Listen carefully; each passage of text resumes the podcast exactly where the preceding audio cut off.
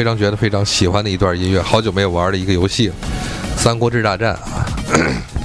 这个欢迎大家收听我们蘑菇广播，这又是一个我跟水怪一个二人对谈的三国专题的小节目。以后这种节目的开场就是体育秀，我去脱太衣的，对，跟那个两肋插肉有回有瘦一定要配合起来说。是我回来想想，把这个把这个那个那个就那那个日文的一个东西啊，做个素材把它截下来，以后一上来就放一下，对吧？对对对，啊，好像咱三国要做几百期似的。做不了，做不了，可能聊着聊着就就聊歪了，因为对，可能因为本期来讲的话，这按水怪来讲的话，它本身就是一期已经可能歪到了这个无法回回来的这个地步，已经有点儿，呃，看下稿说水怪，对对对。想起当年录的那个人工智能那期节目了，如何能把它？那么我这个大家说一下，这个背景音乐是一个很有时代、一个时代感的一个街机游戏。它其实更多的是放在街机上，当然 3DS、呃 NDS 上也有。这是我非常喜欢的一个电子卡牌的一种一种街机游戏，叫《三国志大战》。现在如果大家都很喜欢，比如说很多人都玩过，年轻人都玩过这个三国杀，但比起三国杀大三国杀的这个卡牌封面设计来讲，《三国志大战》绝对是精益求精到极点。所以大家可以搜一下它上边这个卡牌的效果非常精美，也是最早的是我 我当时在 N G S 上玩的。行了，话不多，废话不多说啊，咱们今天的话要聊一聊这个像标题上说的杨氏一门。像刚才水怪提到一点特别有意思，你你为啥还有这个姓这个杨的？是不是？对啊。现在咱们能看到的最多的就是呃木，就是那个木字边那个木字边那姓杨的杨，而这个纯杨这个这个太少见了。呃，姓绵羊的羊，对对对。那么这个在我们跟水怪录音之前的一个小时，我跟朋友跟跟我的原来同学聊天，他呢放了一个朋友圈，说现在教育孩子嘛，就要给孩子讲，就是就是要给他读故事，但他配图呢配的是一张。就是讲的是这个诸葛亮谋略的一张图，一个一本书的一一个插页，一用一一页。我跟他说，我说我跟他留言，底朋友圈底下留言，我说你是打算把你闺女培养成甄姬吗？从闺女四五岁开始讲讲诸葛亮的谋略的这个战略的这个这个分析，哇塞，真是要把闺女做成十六岁熟读兵书战策。对，那么我想为什么想提一下这个呢，就是真的是一个这个一个小小插曲呢？那么今天要给大家介绍的杨家这一门，真的是他们杨家是真拿孩子往这个战略家，无论男女啊，男孩女孩，真的往战略家去培养，就是西点军校小学班。哎呦，家里自个儿开的私塾，叫下面就是西点军校，可能是。呃，今天可能我说这些东西，大家可能有一些听的慢慢会觉得乱，但是我尽力的和水怪把这个家谱给大家念念念好。核心的意思就是，我先强调一句，就是三国的时候跟大家说一下，曹丕啊，曹丕他是魏文帝，之所以在魏就是魏朝来，最后给他定的这个封封这个谥号是文帝，意思其实就是他最大的功绩是奠定了此后东西晋。百年来的一种的官取制度，因为大家都知道，在到了南北朝之后的隋朝，才正式的确定了这个叫，呃，科举制。对，科举就是出自百姓家了。那么在在。呃，这个曹丕他的这个朝代之中，他开启的就是一个九品中正制，这个都是大家都知道。这个详情可以看看那个之前特别火的那个易中天啊，不不不是，你要少说说那个司马懿那个哦，对。但是其实一切都来源于这个，就是平官的话是，呃，上上上中上下，中上中中中下和下上下中下下，这个品级就是品考核制度是这样的，但是。你你推举这个官吏的话，就是让这个人出来做官，依然是采取的主要主流的，还依然是采取的这个推举制。这个推举制就是举孝廉嘛，你是孝，你你你是孝子也好，还是说你在这个乡里这有有这个正经的这个怎么说功绩也好，这样才能举官。但是跟大家说，我们今天讲的三国这杨家这一门，真的是靠的是就是在三国这个时代最有名的就是门第。那就是你，你是你是不是和大财阀、大军阀有关系，或者是皇家皇室有有沾亲带故？对对对，其实三国时里里拉拉，里里拉拉的沾亲。从最初三国初期，就从袁绍开始讲究的这个名门望族嘛。对，然后一直到后边，大家除好像除了刘备那帮哥几个，其他都在讲究这个名门望族。对，包括在《易中天品三国》里边提到了东吴四大家族顾陆，呃，那个别丢人啊！别丢人啊！别丢人啊！别丢人啊！你这一说，我就确实给确实给我说，就是陆逊，就是陆逊代表的陆陆家，然后顾雍代表的顾家，还有的比如说张氏一门吧，就是呃就是代表的河西一族，就是张宏和呃张昭张那边昭、张子布，对张氏这一门，其实这些多少多少都是经典的，呃，就是一大名门望族。那么今天讲的这个杨家这一门，包括最后统一三国的司马家这一门，其实都是望族。名门望族。对，包括所谓的四世三公这些东西，即使到不了袁家这一个这样，那那那也是在朝廷上混了三四代人的，对吧？好了，现在话不多说，我给大家好好介绍一下，让大家知道知道这些血亲的哩哩啦啦的。各位先听着，我先把这烟抽完。他能绵延，他能绵延多少？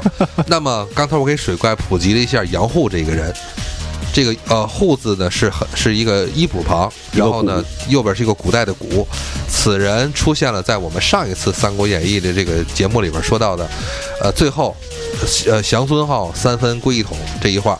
就最后的一百二十话吧，降孙浩三分归一统。那么孙浩最后是被，呃西晋统一被抓到了这个司马炎面前嘛，就说那个朕设此座，等这个等君久矣嘛，对吧？孙浩说，孤亦设此座，就亦亦在江南设此座待君来。那么最后的话，其实整个战略统一，呃，就是江东的这个事情的话，其实。整个的战略战略思想核心就来来自于杨户。当时司马懿，那司马懿干什么？司马炎命杨户，呃，司马昭开始就是命杨户去那个要要准备进军那个东吴。但是杨户本人对于战略分析来讲的话，我这里说的是一个大概啊。他向司马昭进言的就是，对于打东吴这个事情，它是一个劳师远征的一个一一个事情，因为他平定的是整个大的这个扬州，甚至于胶州，胶州的一部，就是现在广东这一部分。那么这个劳师远征，呃，疲于就是就疲于奔命到深入敌境，这样其实不好。那么我们现在已经拥有了西蜀和和北魏这个两大块三分天下，其实已经有了三，几乎是五分之四的地方了。是天下十三州嘛，对吧？最后可能就剩下扬州没有统一，我们大可以在就是修就是那什么修身养息，然后呢，尽量的用我们的经济实力或者是政治影响力去瓦解敌人，包括杨户对于孙氏一门的。战略分析，比如说自呃这个大家都知道，自这个孙权死后，包括孙权的晚年，他对于政治迫这政治非常严厉的这种的迫害啊，或者是呃朝廷东吴上下朝廷的离心离德，其实其实包括就是再加上孙氏这一孙孙氏往下，孙修啊、孙亮、孙浩一个不如一个啊，黄鼠狼下豆鼠其实其实杨户这套思想啊，你现在想，嗯，过几千年以后再想，也是一个非常实际的一个战略方针，嗯。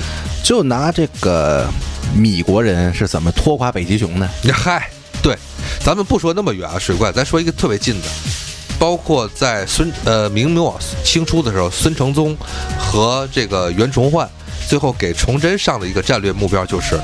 所谓攘外必先安内，就是要修整修身养息这也没近几百年，就是说是这意思，就是我们对抗后金，这样去去劳师远征平定东北这个后金，其实大可不必这么着急。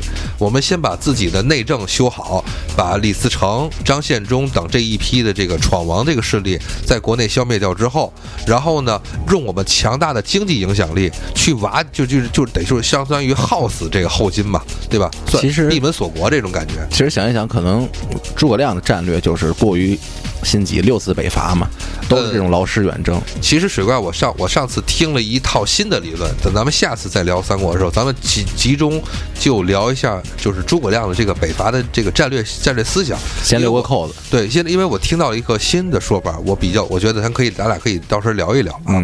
然后的话，我就说这个人，到咱们绕了一大圈，说杨户，杨户最后就是最后司马昭和司马炎。其实都是支持了杨户这个的理论，然后呢，杨户这修身养息，最后导致了就是就是最后到了东吴真正的自消强自乱的时候，那么这个就是怎么说呢？应该是王师一到，那么自动的就是就算算自己算平定了。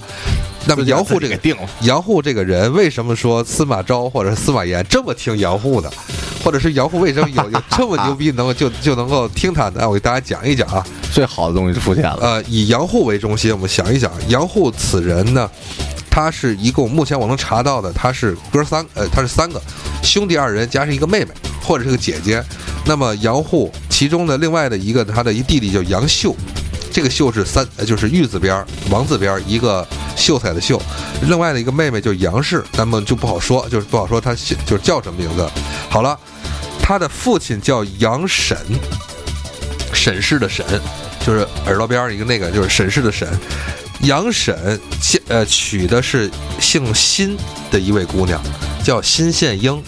那么辛宪英本人已经出现在了《三国无双八》的新的人物的造型中了，已经有了。辛宪英是谁？她是袁氏一门的谋士辛家兄弟的闺女，就是辛辟的女儿。大家都知道辛平、辛辟的故事。那么，呃，新平不是带就是引这个打算引曹操入这个就是入这个青州嘛？不是说说错了，入青州干嘛？就入河北之地嘛。嗯结果呢，那个那叫什么沈佩，把这个他们亲家把新家的就全家拉到城上来说，那个你要是如果你你是这样带曹操来的话，我就当着你的面把你全家八十多口全砍了嘛。最后。这个辛平就大怒嘛，说那沈佩你敢安敢如此就是对我的新家？结果沈佩说：“你以为我是那么狠心吗？是你是你的叔叔还是你妈的让我这么干？就说我们新家没有出此逆子嘛，不孝就不忠不孝之人。然后结果辛平这个一下就是急火攻心，就从马上跌了下来嘛。就这个这个最后呃怎么说？曹操攻下了那个城池以后，把沈把沈佩抓住了，最后然后沈佩也是就是不降而死了。那么就是辛，就是辛平、辛辟，这个在咱们《三国志》游戏中，他们两个人其实不是谋略非常高，而是政治能力非常高的两个两两个这个文官，对吧？好了，那么就是说新家，就刚刚我说的杨家已经和袁氏一门挂上钩了，嗯，对吧？因为他的母亲辛宪英是就是袁氏出自袁氏一门。好了，挂上钩之后再说杨户啊，杨户的亲妹妹。刚才我说的杨氏这个姑娘，嫁给了姓叫夏侯庄的一位青年。哎，夏侯庄啊，庄是这个庄稼汉的庄。他的夏侯庄的父亲是一个默默无闻的人，叫夏侯威。但是夏侯威的父亲，他奶奶的，夏侯威的父亲是一位神射手，就是在就是夏侯渊。那么就相当于什么呢？就是夏侯渊的亲孙女儿娶了娶了一，就是亲自嫁给了杨户。那么杨户又和夏侯一门挂上了铁铁，就是这个铁钩子。铁钩子，真对，是和北魏对。然后夏侯渊，那咱们又又我提到夏侯渊的时候，特别想跟水怪说，很多大很多人都知道啊，你提你说夏侯渊谁不知道？夏侯惇、夏侯渊兄弟，那么是夏侯氏和曹操和曹氏，这都是铁哥们儿嘛，对吧？因为咱比如说，就是曹曹家的这个就倚仗的是这个曹操，就倚仗是曹氏一门和夏侯一门嘛。啊，你说这个东西我们都知道，我们听都听腻了，耳听讲子来了。因为曹家，因为曹操他爸曹参就是这个，就是不是就是那个认了那个就是曹的这个曹氏这个太监吧，对吧？认了个所以说才改造他这咱们家原来不就是曹就是姓夏侯吗？对，那好，原来姓夏侯，那为什么要跟夏侯惇、夏侯渊这么亲呢？对不对？我我是原来姓夏侯，那凭啥我用你这个哥俩用的那么铁杆呢？你们知道为什么？我给大家讲一讲。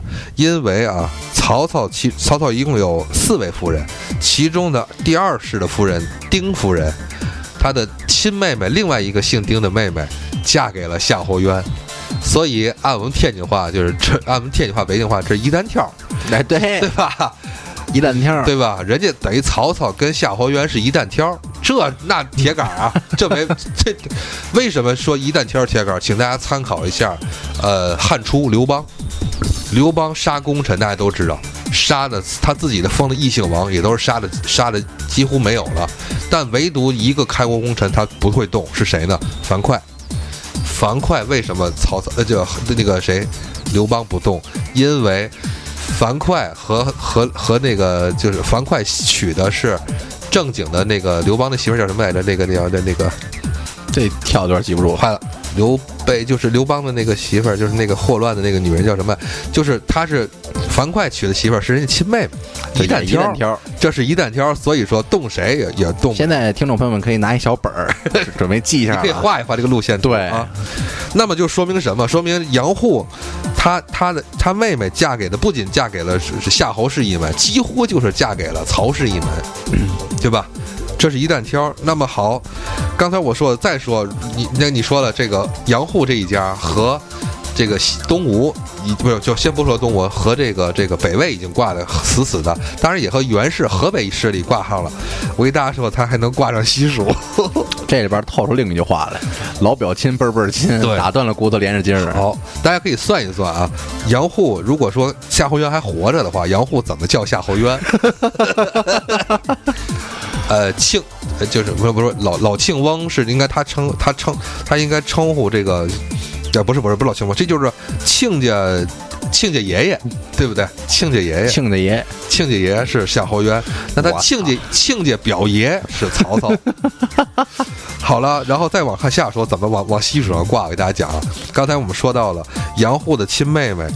嫁给的是夏侯威的儿子夏侯庄，那么夏侯威的亲哥哥是夏侯霸，这是在我们上期提过的。夏侯霸投降到了西蜀，而夏侯霸为什么投降西蜀？不是说受挤兑的，是人家在四川有人。上次上来就认亲嘛。上次不是说了吗？这个这个这个刘禅指着这个指着他俩儿子，让让去去喊，说这喊舅舅，喊舅舅，喊舅舅，喊舅舅知道吧？这是你这是你们夏侯家的这个这 个外甥女儿吧？就是他的张皇后张飞的亲女儿。那么这里边，咱刚才我说为什么说我多提了一句曹操？大家可以想象一下啊。呃，夏侯霸的族妹，这个夏侯氏嫁给了张飞，那么就说明什么？夏侯霸和张飞 算是算是一一辈儿的啊。嗯，那么张飞喊夏侯渊什么？表丈干了。因为什么？因为相当于夏侯渊的族侄女嫁给了张飞，那么就那么两军阵前的时候，张飞比如说你看张飞大义凛然的骂吕布三姓家奴，那么他打曹操的时候就得高喊一声。表大爷，喊夏侯渊，表大爷，你放马过来！哎，我就我就真的，我跟你说，我在我在看查到这个时候，我就对他特别高兴的是，到了定军山汉中之战的时候，张飞不是这张飞刘就是刘备手下不是率领大军去那个进取这个汉中嘛？嗯那个时候在这个山里边的时候，张飞一嗓子表大爷喊夏侯渊，可能夏侯渊在尴尬之际被黄忠一刀斩了。刀斩了，还在脑袋里还在想，不是这是个哪儿的侄儿？不是不是，夏侯渊可能在拼命的去想我怎么喊张飞什么，结果一刀被被黄忠斩于马下你。说这事儿罗贯中知道吗？罗贯中想破脑袋，没有想到的说是，就是老百姓啊，也有老百姓的苦衷。对，喊亲你得喊对了，你不能瞎喊。OK，那么夏侯霸的就是族妹夏侯氏嫁给了张飞。那么刚才我说到了，就是说杨户的，等于杨户的这个他的这个妹夫，他的妹夫的亲亲大姑 嫁给了张飞，哎，就是杨户的妹夫的亲大姑嫁给了张飞。今天这期节目就是，如果有有我有身边好多朋友，包括我自己也是啊，就是辈分这东西特别容易捣乱了，嗯隔几辈儿就叫不出来这人怎么称呼了。嗯，估计听完这期节目，大家的思绪都会比较清晰，以后见着不太熟悉的亲戚该怎么叫。对，好，如果大家觉得，嗯，觉得还都已经迷茫了，我可以后边给大家讲更迷茫的。那么，夏侯渊和夏侯惇他们是就是族兄弟啊，这就应应该说是堂兄弟。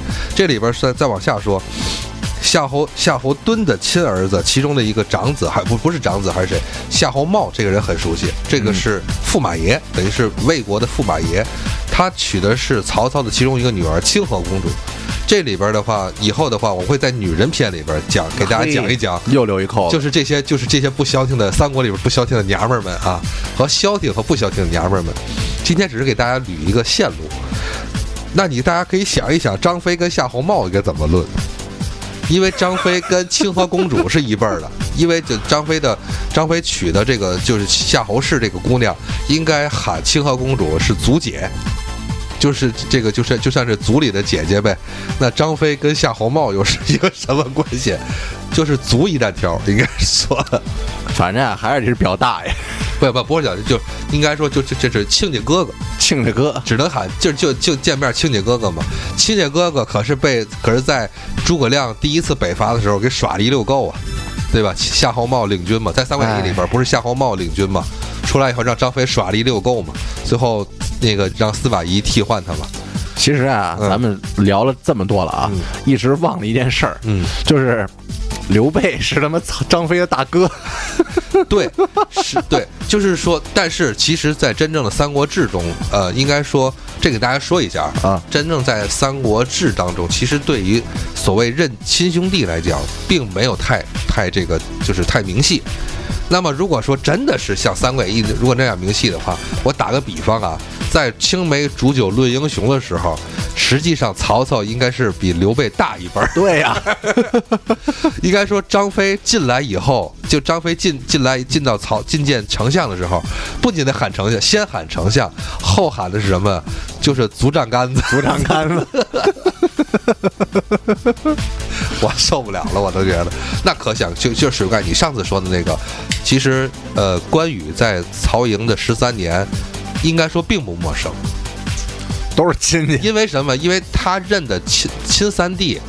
这这是 是组长杆子组长在这里面这都亲戚，看谁不嘴甜点儿。对对对，按照我们天津话说，嘴甜点儿，也那个嘛的，手手手勤快点儿，到处都吃香东西。都是毒面 积。我觉得张飞就是属于这样，他就在这个曹营里边，应该嘴甜点儿，其实挺好的。到哪儿都吃爆三样，对，那么刚才大家如果说大家觉得你说的这个杨户他这样的和西蜀、和袁氏、和北魏都挂上关系，这也不算什么呀，对不对？你说这些都是老人了，好，那那就是三国风云变化这么多年，对吧？近百年的三国风云变化，那他只是跟前面有关系，这些人他后来都死了呀。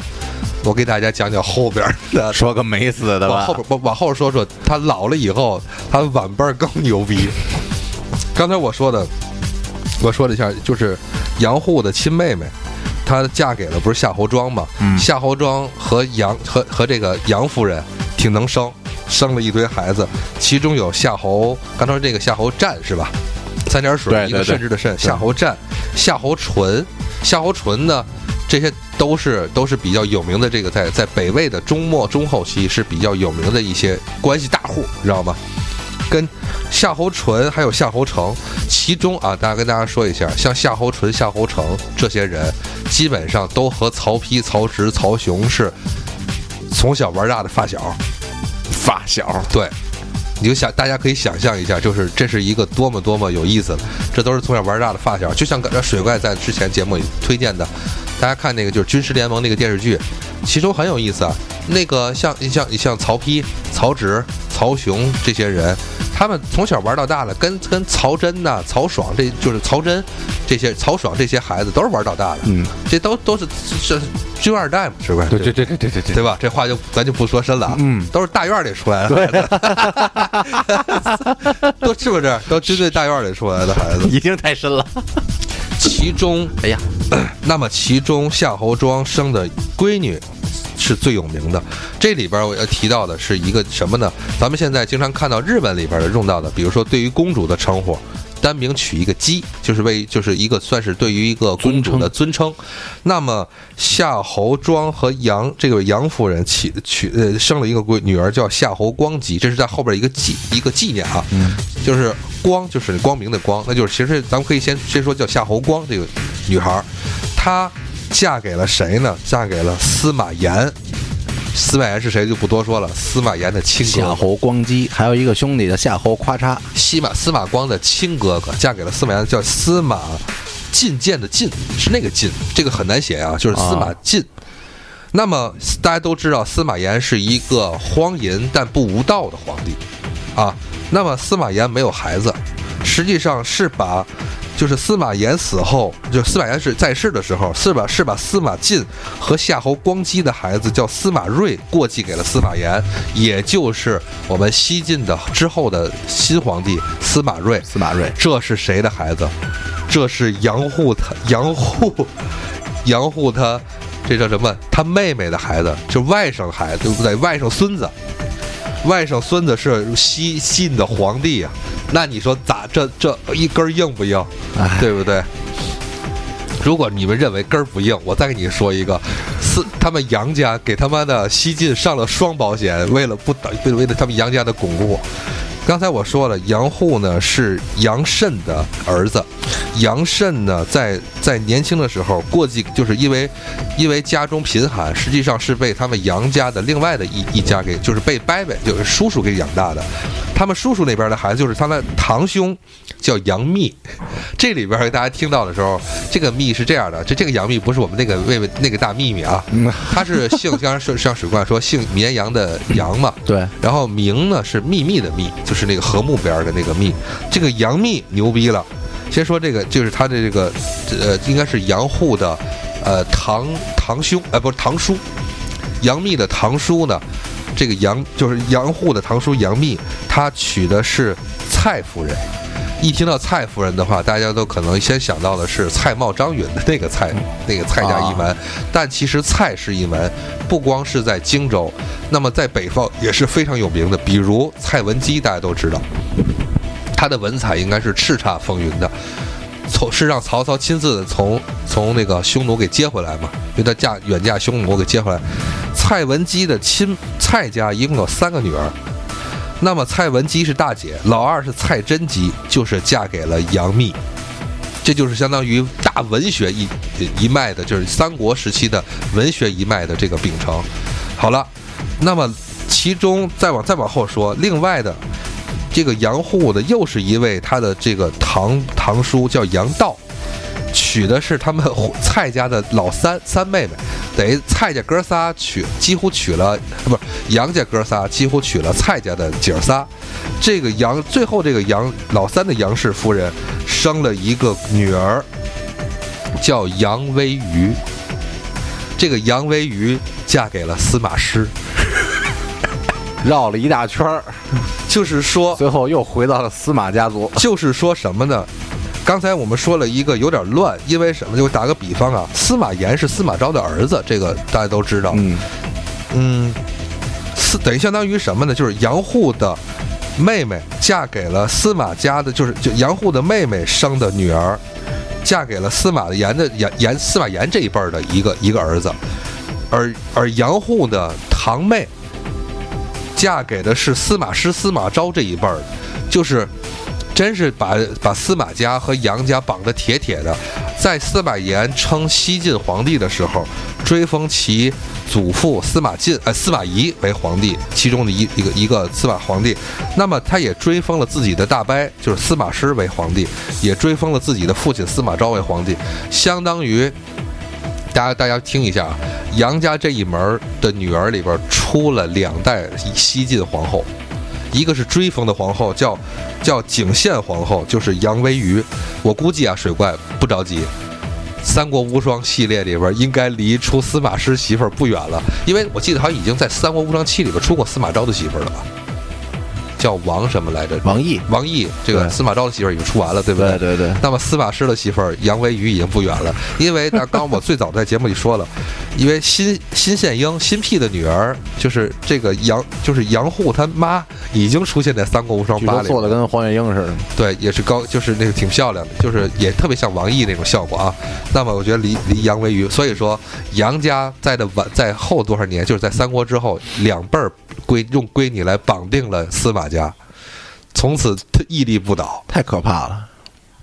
我再跟大家再再再再重新把这个事儿再说一遍，咱们这节目差不多也可以 OK 了，因为已经把大家说晕了。杨家这一门我已经晕了。啊，对，杨家这一门用自己的母亲啊，用自己的母亲绑定了袁氏四世三公的袁氏，那么用自己的杨就是用自己的平辈儿的这个女人绑定了北魏的夏侯氏和曹氏，而且用自己的就是这个用用夏侯氏又伸出援手绑定了这个西西晋呃不绑定了西蜀，就是张家这一块儿。那同时也挂上了刘备这一块儿。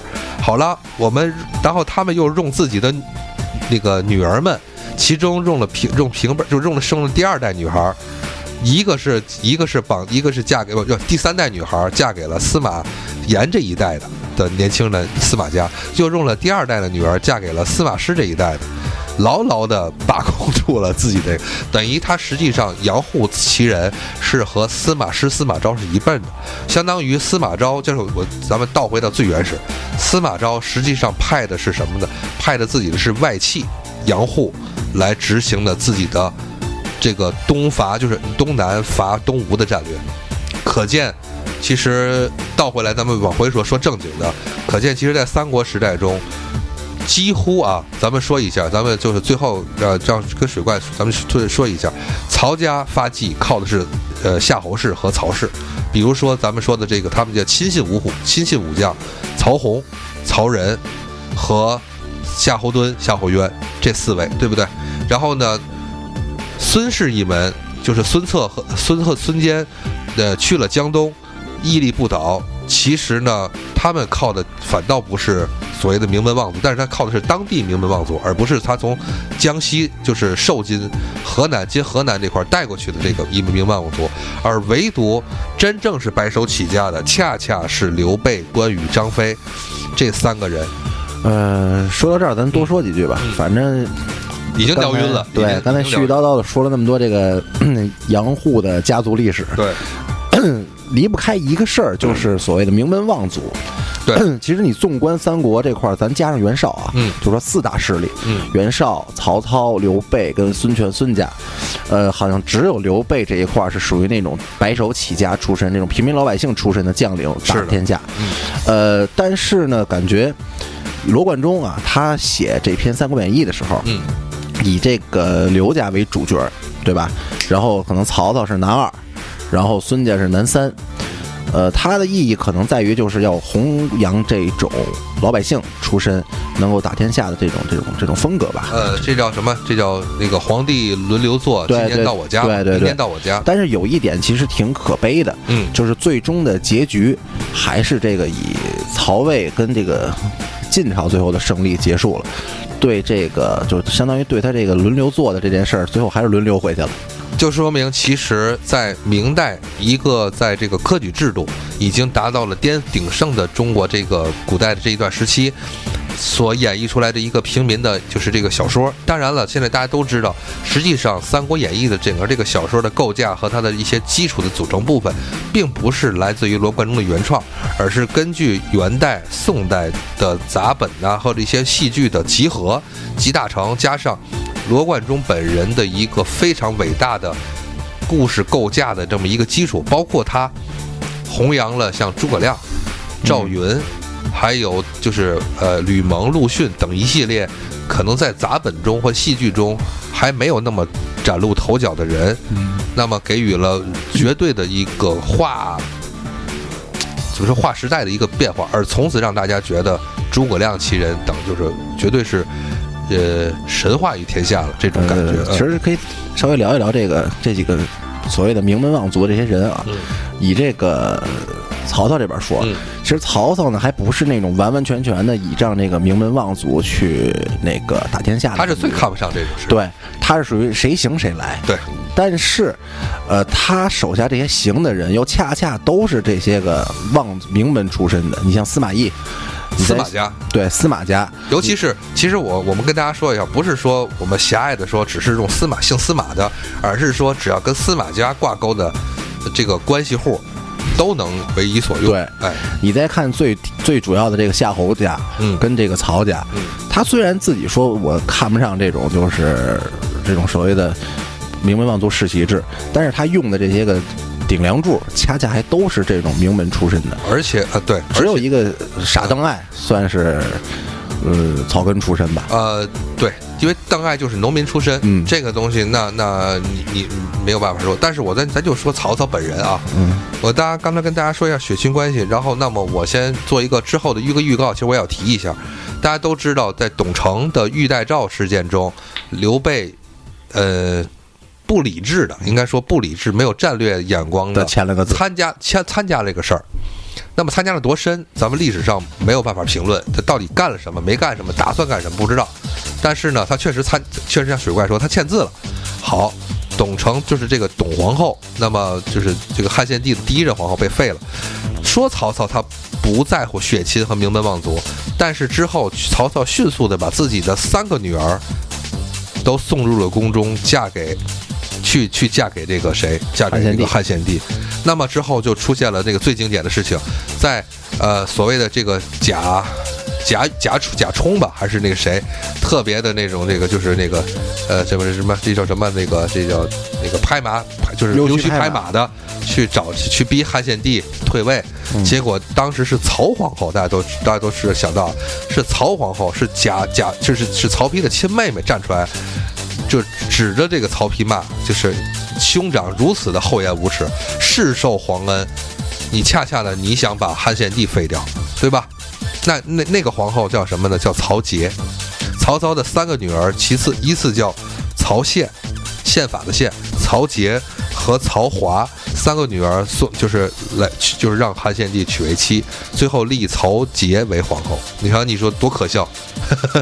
而 曹操。他，你说他希望什么？还不是希望自己的这个他的姓曹曹氏一门能和皇亲沾上血缘关系吗？嗯，说完曹操了，其实最在乎这个血脉、最在乎这个家族的是孙权。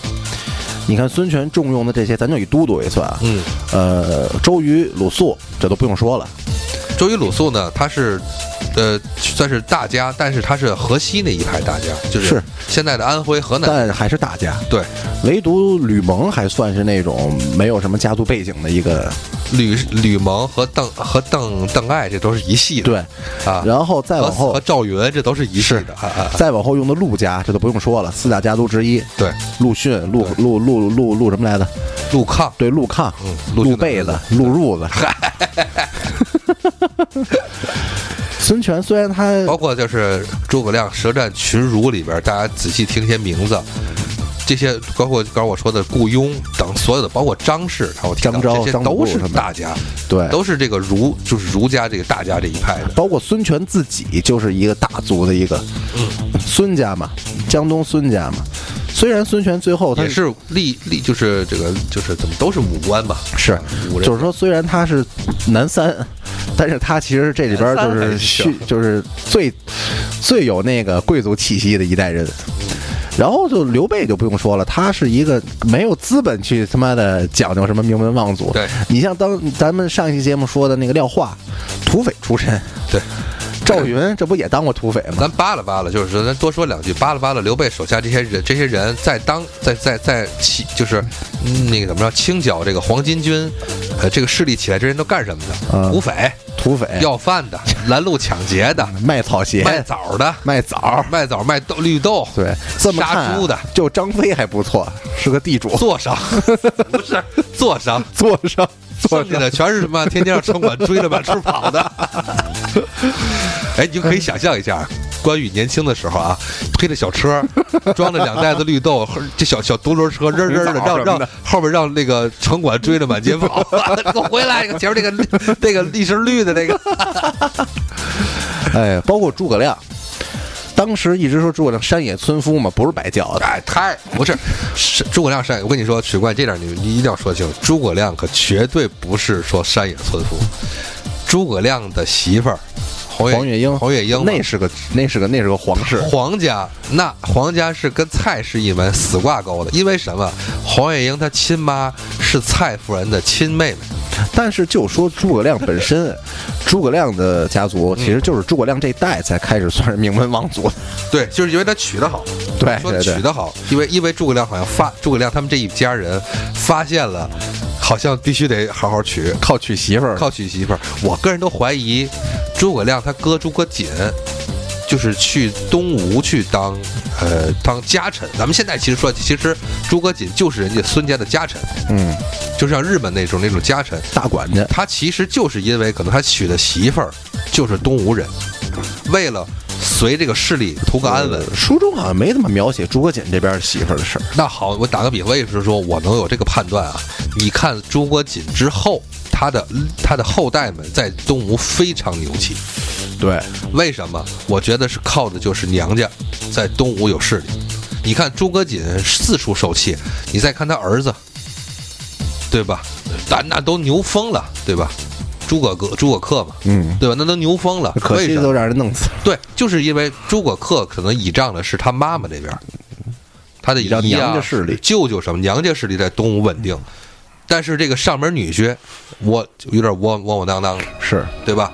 不过诸葛恪确实也有才华，啊，也继承了诸葛对，但是就说这意思，就。说这意思嘛，嗯就是你你从你为为什么为什么孙权能从小喜欢诸葛恪，对不对？那不还不是因为天天的姐妹们一块儿抱着孩子上宫里来陪老吴国太老太太聊天儿，是不是？所以我觉得归根结底，就说这个家世，那个名门这个事儿，嗯其实我觉得归根结底最牛逼的还是他妈张飞的智慧。张飞提早的就发现了这件事我应该嘴甜点儿。对。对，你看娶了一个名门望族，对。还把自己嫁给了自己自己闺女，对。嫁给了名门望族，对，赶紧，赶紧。真的是真的是。这可是正经张皇后。对，而且怎么说？其实呃，所有的人都有很多史学家或者很多的爱好者吧，都是比较讥笑刘备。永远的见谁都得说一个，你知道吗？我是汉室我是，皇叔，我是我是皇叔，对吧？其实也不也是刘备希望在自己的这个关系网上面能够把这个东西靠得更近一些嘛。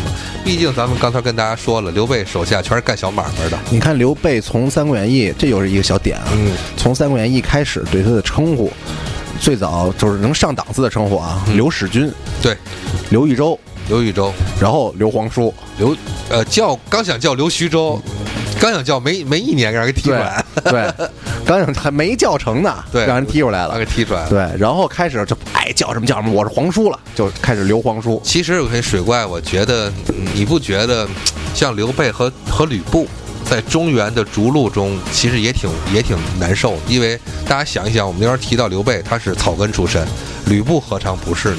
对啊，吕布四处任三姓家奴，他不也是真的希望自己能能够跟名门望族。挂上关系吗？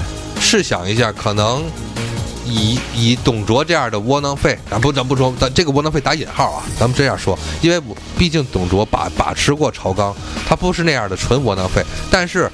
董卓可能或多或少的就是东汉的贵族末裔的这种的感觉，可能我靠的关系给我混上了一个凉州刺史吧，对吧？那么吕布他是他他从丁丁原一个边疆的边境将军，我投边我一个比如说我是个草根出来的，我投了边境的一个将军叫丁原，我后来想攀高枝儿，那我当然要舍弃丁原去攀董卓，对不对？那董卓倒了以后，我再攀高枝儿呗，对不对？那不是这不是应该说是很很正常的从从你的政治生涯来讲的话，这是一个很正常的事。对对对，那那你你一个刘备四处喊是叔，是是是个哎，打招呼，您好，我是我是叔我是叔啊，我是刘皇叔啊。，对，你说叫对了啊。其实你说，因为你看大家咱咱看一下，刘备和吕布当时在逐鹿中原是周围是谁？曹操，那就是也是也是名门大族的一个大势力团，一个集团。因为里边比如说有程家、程昱这一家，有荀家，对吧？嗯还有的是贾家，呃，再加上贾家也后来是归顺了。咱比如说，咱往往后说，他北方和东边有谁？有袁氏一门。往南边有刘有有刘表，对刘表，那是正式的汉室宗亲，那那那不用见面打招呼人家是叔，人家是有本的，对拿持本上岗。不用看，我操，不用玄孙啊。对，还有一个，咱们说一下，咱就说张家，张氏一门，张绣，就是这个，啊其实也不是也不是普通的家族，也是大家。张氏一门也是大家族，包括其实跟大家提一下，比如说，包括公孙瓒，哎，公孙家，对吧？，对，这些都是。定鼎就是怎么说，人家就是在东汉末年，这都是老牌儿的其实。扒拉脑袋数一数，就是三国初期啊，嗯也就刘备跟吕布是军阀当中最草根的那么一批对了人了。四处流窜，而且你你说刚咱刚说咱们说刘备的手下这些人都是这个小小小商小贩，我们我们经常会提的一下吕布吕奉先手下的这个八大将，其实每个人提起来都没有什么太显赫的背景。对，那么我个人觉得，其实都是应该跟吕吕布一样，是在边关打起来的，就是从死人堆里爬出来的，从大兵头干起来的人，包括像张辽此这些人，其实都是非常低调的。为什么说张辽能够在外姓的，就是这个将军中，在就是北魏啊外姓将军中，能够存活的这么稳定，说明张辽这个其人在以他的微弱的这种的这平民这平民阶层混迹在于这些名门望族中是非常低调的一个人，那才能真的是能能在生存的一席之地有一个非常稳定的一个结局。你看张辽手下最后给曹操给他分的是，给他配的是乐进和李典。你看大家看，把三个外星人给他搁一块儿了。而真正你看曹曹操把自己的正南方，就是呃怎么建业的，这不是建业，说瞎说了，邺城，邺城的和和和那个洛阳的正南方宛城，为了防守刘备，给的是谁？给的是夏侯惇和曹仁，嗯，那是亲亲亲亲信。把汉中，就是曹整个的魏国的西边的防守，给的是谁？夏侯渊。唯独东边这个角，防守东吴这个角，给的是他真的是非常亲信的一个外人张辽。合肥嘛，对，你可以大张辽真拼啊，不是真拼，他是真低调，从来不仗。你什么时候看张辽说说争过什么，抢过什么？张辽其实就是大家咱看一下，像于禁这样的货，是不是？水怪是不是？是，就这样的货，对吧？我跟你说，曹仁掐八两眼角看不看不上这样的这样的货。其实你说张辽真是就是兢兢业业的一个守边大将，而且把合肥守的，你看孙权打了多少回都没打下任劳任怨，对，就提到孙权，我突然想起来一个人，就是刚才不是说孙权是一个特别特别看重这个名门望族，嗯但是他仅仅他有有一员大将，嗯。也是这种草根土匪出身，嗯。就是锦藩贼甘宁。对，其就甘，但是你你你有没有看出来，甘宁在在这个就是东吴的大仗中不得烟儿抽，这倒是，是不是？他跟凌操、凌统一就是凌氏这一面有吗？说明什么？血海深仇啊说明他跟东吴的武将的一派势力是有很大仇怨的。但是孙权还是很很喜欢甘宁的。呃，这个就是咱们最后其实总结到最后，咱这一期说一说，就是成大事者要不拘小节。为什么？嗯孙权能看得上甘兴霸，曹操看得上张辽，看得上呃郭嘉这样的书生，看得上刚才咱们说到那些有有些小瑕疵的人，用人用人用人不在于名节。刘备用的是所有这些小门小户出来的孩子，说明什么？在乱世中成大事，不要拘泥于这些小东西。拘泥这一些小东西，这些人是谁？是袁术、袁绍、刘表表这些人。对，他们他们无论是主观意愿还是个人的，就是不得不得已，都是被东汉呃就是汉朝汉末年的这些名门望族而绑架到了一定位置上。其实，我个人觉得，你像你像袁术和袁绍哥俩，并不是傻子，但是他们手边儿他们身边全都是所谓的那些名门望族子弟。望族子弟啊，望族子弟给他们出主意，那你觉得袁绍还能咋地呢？袁绍袁绍能说吗？都滚蛋，对吧？你你就你们这些书呆子，或者你们没吃过苦、没有真正上阵见过血的人，都滚蛋，对不对？他不敢说这话。袁绍可是从死人堆里爬出来过的人，嗯，但是他可能他太依靠于这些，他以为的那些就是呃汉东汉末年那些习惯式的政治政治政治习政治什么政治环境了，而曹操、刘备和孙权他们三个人打开的是一个全新的政治环境。进而真正开创的是推动了历史向前进，就是取材于取材人才的时候，不拘泥于小节。嗯嗯，哎呀，我们把这个这期题目还突然拔高了一些啊！那是吧？哎，谢谢水怪，谢谢水怪，不客气今天我们最后给大家总结一下，我们通过杨户这一家，让大家知道，想想在这个《三国》这本书里屹立不倒怎么办？娶人家的闺女，嫁自己的闺女就行了，越远嫁的越广越好。总结下来还是最成功的就是张飞。是是，张飞和就张家和杨家都赢了。对对对，行，那咱们差不多一小时。嗯啊，非常感谢大家收听了一下。我们之后我一定有信心给大家做一下这些三国中消停的和不消停的娘们儿们。啊，好嘞，那么谢谢大家收听我们的这个这期的这个博广播的节目。如果大家喜欢我们节目的话，可以再给我们打打赏，对不对？嗯就是这个送点荔枝点赞也行，对对对点赞也行。然后的话，那个多嘿送荔枝还真好，谢谢水怪提醒大家。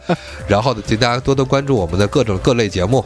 然后呢，到了年底了，我们也会该开始给大家放一放二零一七年的总结节目，嗯，各种的包括体育的什么的，该也该出现了。也欢迎大家关注我们体育的那个公众号比，如聊一聊，比如说是我我们的有才，我其实一直等着熊猫他们聊的意大利离开了世界杯这些这种话题，嗨，呃，一直还说聊了中超结局，你也没聊成。上件事啊，是，呃，好嘞，那就这样，话不多说，嗯，谢谢大家收听，我是银河，我是水怪，好嘞，拜拜，拜拜。